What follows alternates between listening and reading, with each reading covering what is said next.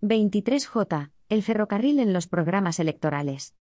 Estamos a muy pocos días de las elecciones generales del 23 de julio, unos comicios adelantados tras el resultado de las autonómicas del 28 de mayo. Quedan solo tres días de una bronca y ajustada campaña antes de conocer quién será el próximo presidente del gobierno. En Trenvista vamos a dar un respiro a este ambiente de crispación para que puedas ver de manera clara y cómoda las propuestas sobre transporte ferroviario que los grandes partidos han hecho en sus programas electorales. Aunque sabemos que el abanico de pactos postelectorales puede ser muy amplio, para simplificar analizamos los programas de los partidos de ámbito estatal que aspiran a una mayor cantidad de votos, por orden de representación parlamentaria actual. Este reportaje está abierto para todo el mundo. Si quieres apoyar la información ferroviaria de calidad, veraz e independiente, suscríbete a Trenvista. Tendrás acceso a todas las publicaciones de esta web y podrás leer nuestra revista. Suscríbete ya desde 16 céntimos al día. El PSOE y el ferrocarril en el 23J. El partido con mayor número de escaños en la decimocuarta legislatura es también el del actual presidente del Gobierno, Pedro Sánchez, y el de la actual ministra de Transportes, Movilidad y Agenda Urbana, Raquel Sánchez. De la gestión de este Gobierno no se puede dejar de mencionar el polémico cierre del tramo Tarancón-Utiel, y de la supresión del tráfico de viajeros entre Aranjuez y Tarancón del ferrocarril Madrid-Cuenca-Valencia como parte del Plan por Cuenca. Sin embargo, en la última legislatura se ha impulsado las inversiones en red convencional, que superan a las realizadas en alta velocidad, y avanzado notablemente en los planes de mejora del servicio de cercanías. Estos planes son la continuidad de los propuestos por el ex ministro Íñigo de la Serna, que a su vez estaban parcialmente basados en los anunciados, y nunca ejecutados por el ex ministro José Blanco. Como hito central de este plan está la adquisición de 309 trenes, de los cuales 280 son de gran capacidad, todos los detalles en el número 2 de Trenvista. También debemos destacar la implantación de los abonos recurrentes gratuitos, creados como una medida anticrisis, pero que el Gobierno prevé convertir en algo estructural. En su programa electoral, el PSOE promete impulsar el transporte público y hacer una apuesta decidida por el ferrocarril. De todos los partidos que analizamos, su programa es el que más detalla la política ferroviaria que plantea, con las siguientes propuestas. El protagonista de nuestra movilidad diaria debe ser el transporte público. Con el nuevo Un Fondo Estatal de Contribución a la Movilidad Sostenible priorizaremos inversiones eficientes en la red local y autonómica de autobús, metro, metro ligero, ferrocarril o tranvía. Ampliaremos los servicios ferroviarios de proximidad a partir de la experiencia de las iniciativas piloto desplegadas en este año 2023.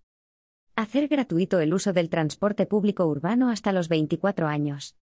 Cercanías y rodalíes. Nos comprometemos a mejorar la inversión en la red convencional y a aumentar las inversiones para la mejora en la infraestructura y los servicios de cercanías.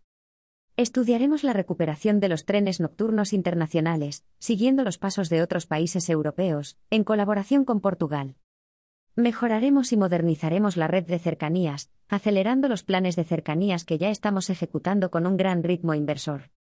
Ampliaremos las redes de cercanías, llegando a más ámbitos, con nuevas líneas y estaciones accesibles, y con una renovación integral de las instalaciones y del parque móvil ferroviario.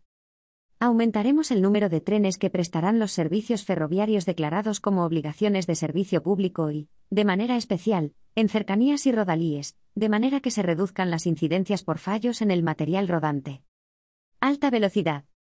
Seguiremos desarrollando la red de alta velocidad para que llegue a Asturias en este mismo año y a Almería en el 2026.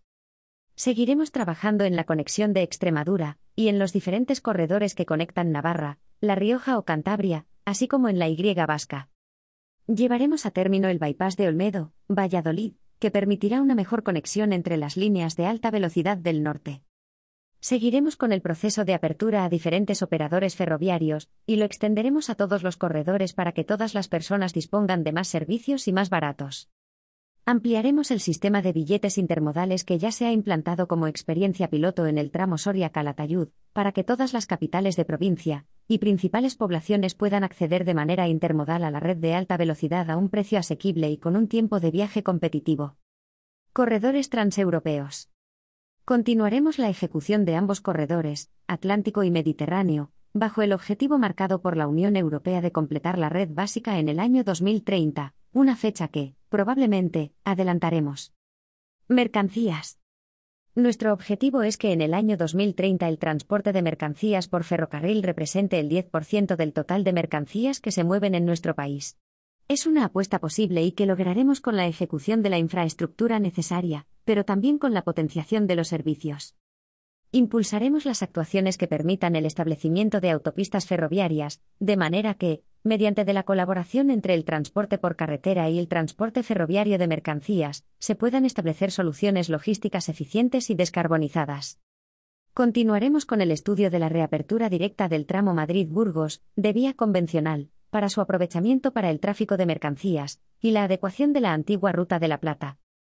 El programa no menciona algo esencial en la siguiente legislatura, que es la manera en la que el PSOE propone afrontar la liberalización de los trenes OSP, que en 2027 deberán de salir a concurso a no ser que se prorrogue el contrato programa del Estado con Renfe hasta 2032. Partido Popular. El partido que pelea por hacerse con el control del gobierno en las elecciones del 23 de julio de 2023, presenta una propuesta muy escueta respecto al transporte ferroviario. Lo único que dice su programa electoral es Seguiremos impulsando el desarrollo de los corredores ferroviarios, Mediterráneo, Atlántico y Central cuya importancia resulta estratégica en el desarrollo y la conectividad de nuestro país.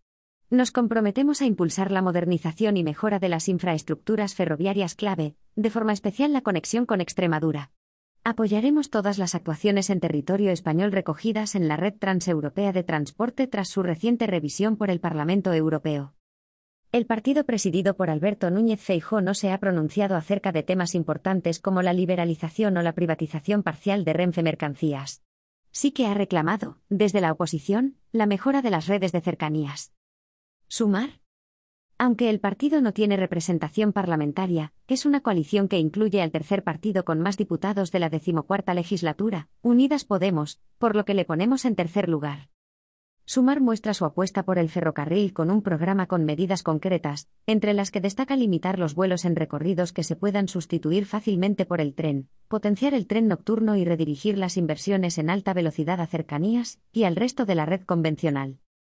Impulsaremos una racionalización del transporte aéreo, incrementando la oferta de transporte público ferroviario y por carretera y limitando los vuelos en distancias que pueden ser fácilmente sustituibles por tren. Asimismo, potenciaremos el tren nocturno y la conexión internacional y multimodal en puertos y aeropuertos. Impulsaremos una financiación estatal del transporte público que permita mejorar la oferta, multiplicando las frecuencias y la disponibilidad de servicios, especialmente en los desplazamientos no radiales y en el mundo rural. Convertiremos el transporte público en una alternativa con la misma disponibilidad y calidad del coche, garantizando unas tarifas asequibles y adaptadas a la renta, priorizando incrementar el uso y el aprovechamiento, en especial, de la red ferroviaria de media y larga distancia. En esta misma línea se garantizará la prórroga de las bonificaciones de los bonos de transporte para aquellos trayectos en los que hayan tenido un impacto positivo en el uso del servicio. Apostaremos por un sistema de transporte de mercancías sostenible. Obligaremos a utilizar centrales únicas de rotura de carga y distribución de última milla, desarrollo y estabilización de corredores ferroviarios funcionales, y bien conectados con los puertos y los centros logísticos. Reduciremos drásticamente los cánones de circulación en líneas ferroviarias convencionales para el transporte de mercancías e impulsaremos la descarbonización de las flotas y la ampliación de la red de ferrocarril de mercancías para que en 2040 el 80% de los traslados de mercancías se realicen a través de este medio. Impulsar el transporte ferroviario. Redirigiremos las inversiones ferroviarias de alta velocidad a cercanías, así como a las líneas de ferrocarril convencional, para, al menos, triplicar la inversión anual en esta red estatal en los próximos cuatro años, con el objetivo de solucionar los problemas actuales de la infraestructura, ampliar las redes existentes y garantizar la financiación para mejorar las frecuencias y la calidad de los servicios. Impulsaremos estrategias que promuevan el trasvase de usuarios del avión al ferrocarril, reduciendo las tarifas de los billetes de AVE y larga distancia para mejorar la conectividad territorial. Adaptaremos la normativa, las estaciones y los trenes con el objeto de impulsar la combinación, intermodalidad, con los medios de transporte sostenibles, a pie, en bicicleta y en transporte público urbano o interurbano. Garantizaremos la coordinación con otros medios de transporte sostenibles, bicicleta y transporte público, para facilitar el acceso desde los núcleos urbanos a las estaciones ferroviarias. Impulsaremos la intermodalidad en todo el Estado, con el ferrocarril como eje vertebrador, promoviendo los trenes nocturnos y fomentando la conectividad transfronteriza de la red española con el resto de Europa. A su vez, llevaremos a cabo cuantas actuaciones sean oportunas para que, en el futuro contrato de servicio público a formalizar con Renfe, se incluyan todos y cada uno de los servicios prestados sobre relaciones ferroviarias declaradas obligación de servicio públicos que afecten a los territorios con despoblación. El programa, al igual que el del PSOE, vuelve a pasar por alto la liberalización de los trenes OSP, y asume que el nuevo contrato programa se va a adjudicar a Renfe. Aunque no está en el programa electoral, ha sido sonada la propuesta de la candidata a diputada por Madrid, Tesh Sidi, de iniciar el debate sobre el soterramiento de la línea C5 de Cercanías Madrid. Propuesta apoyada por el también candidato a diputado José Iniesta, que se ha comprometido a impulsar el soterramiento de este ferrocarril en las localidades de Móstoles, Alcorcón, Leganés o Fuenlabrada. Propuestas ferroviarias de Vox. Terminamos con el cuarto partido político con mayor representación en el Parlamento. El partido de Santiago Abascal toca vagamente el transporte por ferrocarril, que menciona en dos puntos de su programa electoral con las siguientes propuestas. Reforzaremos la red de ferrocarriles con especial énfasis a la alta velocidad para conectar todo el territorio nacional asegurando la cohesión social y territorial. Mejoraremos la red ferroviaria para conectar todas las regiones de España y facilitar las exportaciones al resto de Europa. Impulso de la red de cercanías para enlazar todas las provincias de forma eficaz. Conclusiones.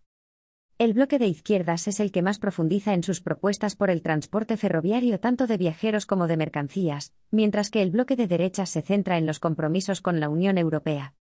No obstante, no olvidemos que son programas electorales y que la gobernabilidad del país dependerá, posiblemente, de coaliciones con partidos más pequeños que impongan medidas complementarias o distintas.